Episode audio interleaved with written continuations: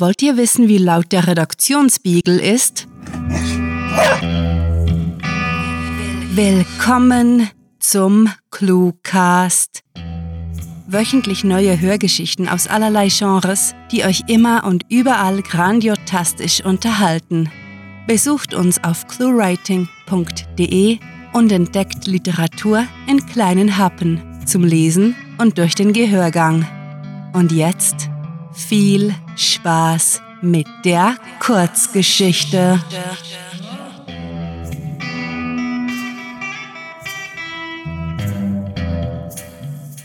Betty bereut alles.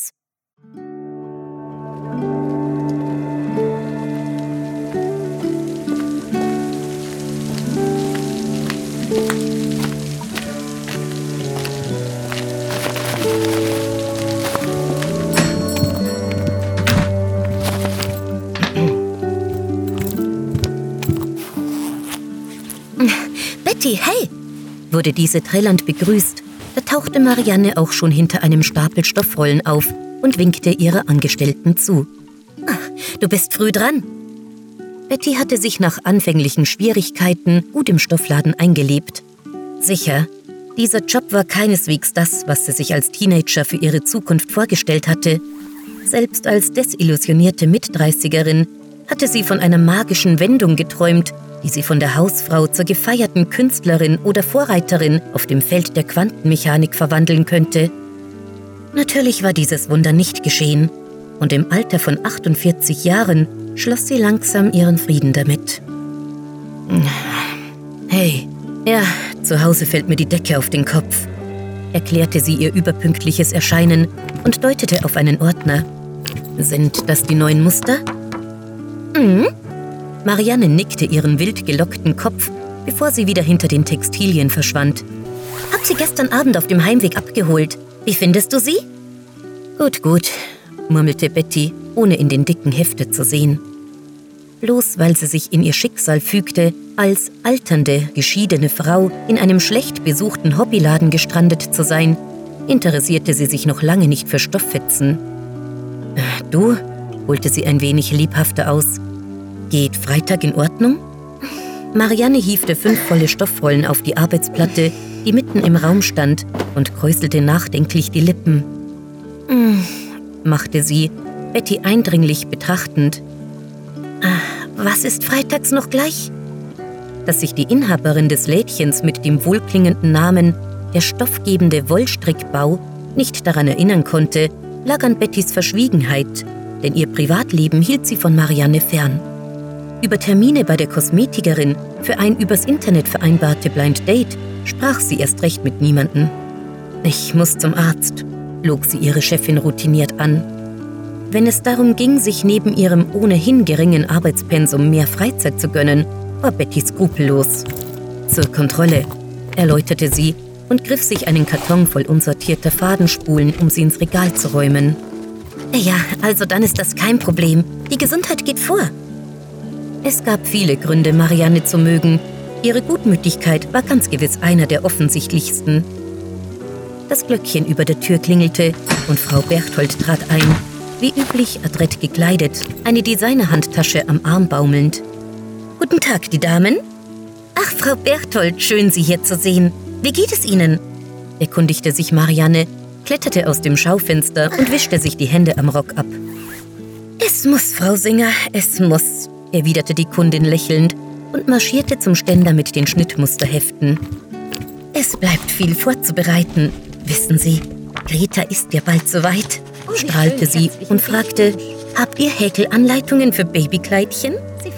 Das war Bettys Stichwort, sich so schnell wie möglich aus dem Staub zu machen. Hastig klaubte sie zwei Kuverts vom Tisch in der Büroecke und sagte, äh, ich gehe zur Post. Soll ich dir was mitbringen? Nein, danke dir. Bis später. Sehen Sie, das Muster da. Das habe ich gemeint. Ach, wie süß. Wenn ich Zeit habe, später.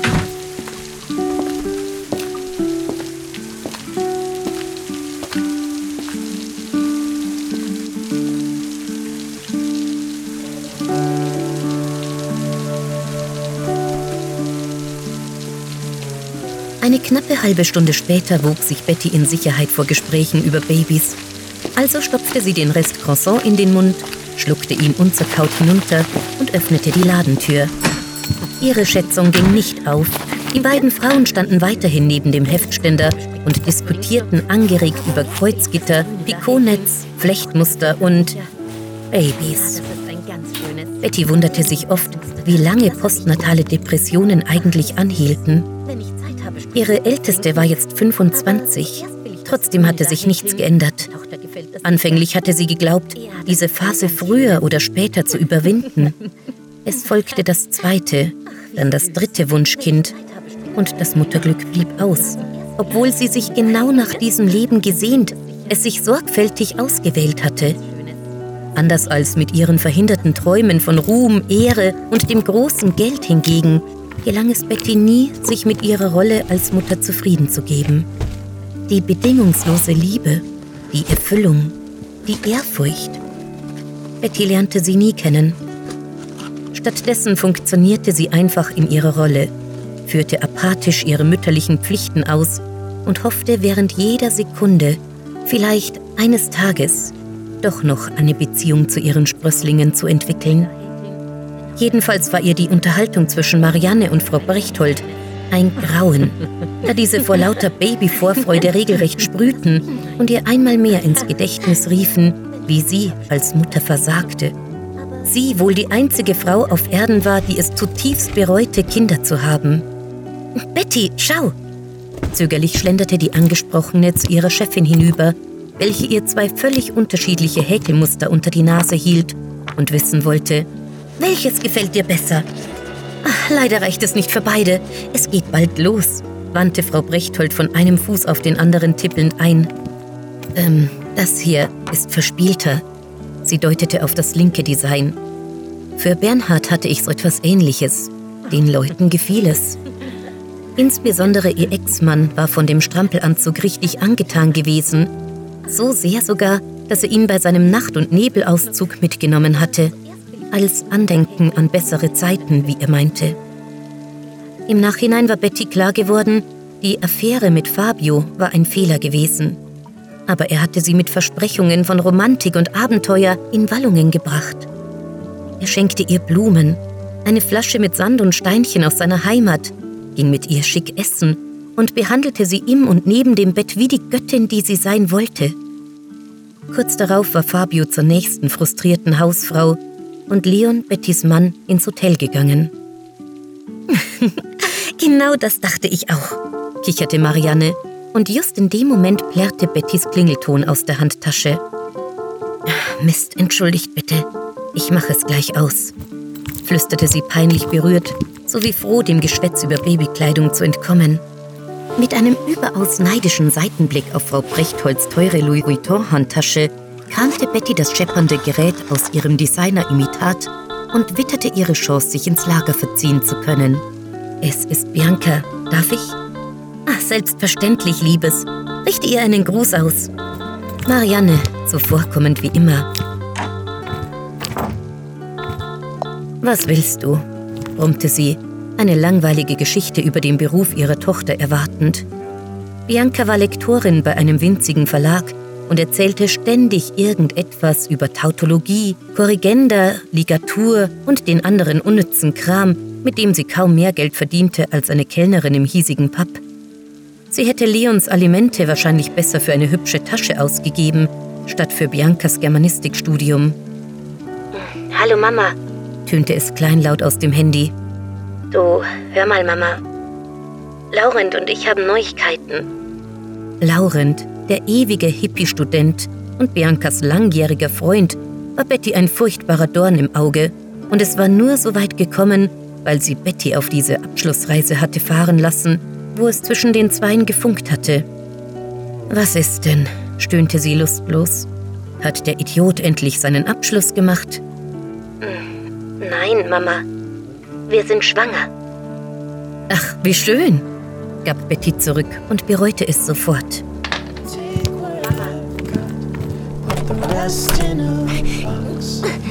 Just to the stars of the sky. And soon there with the moon.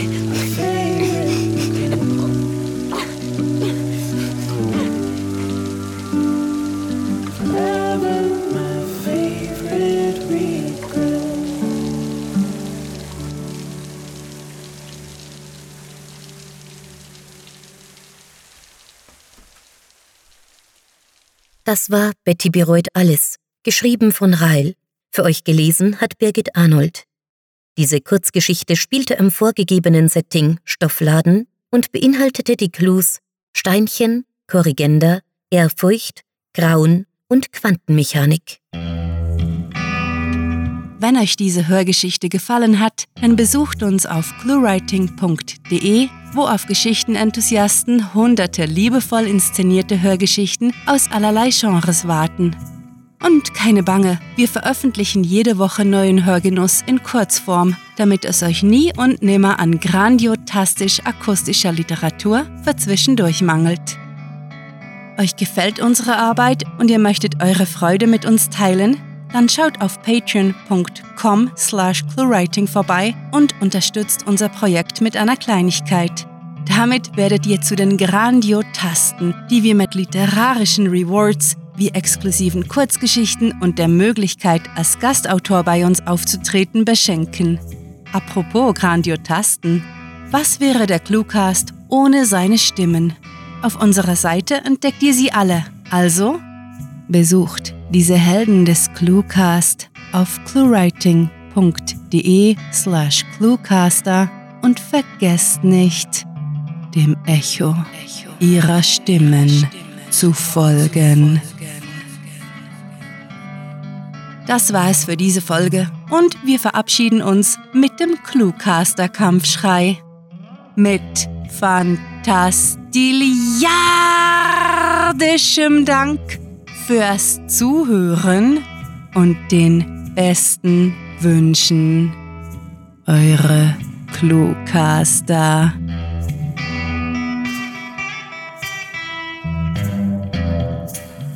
Was?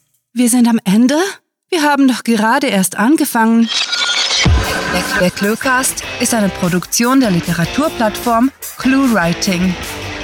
Für Feedback, Anregungen, Literatur und weitere Informationen begrüßen wir euch jederzeit auf www.cluewriting.de. Grandiotastischen Dank.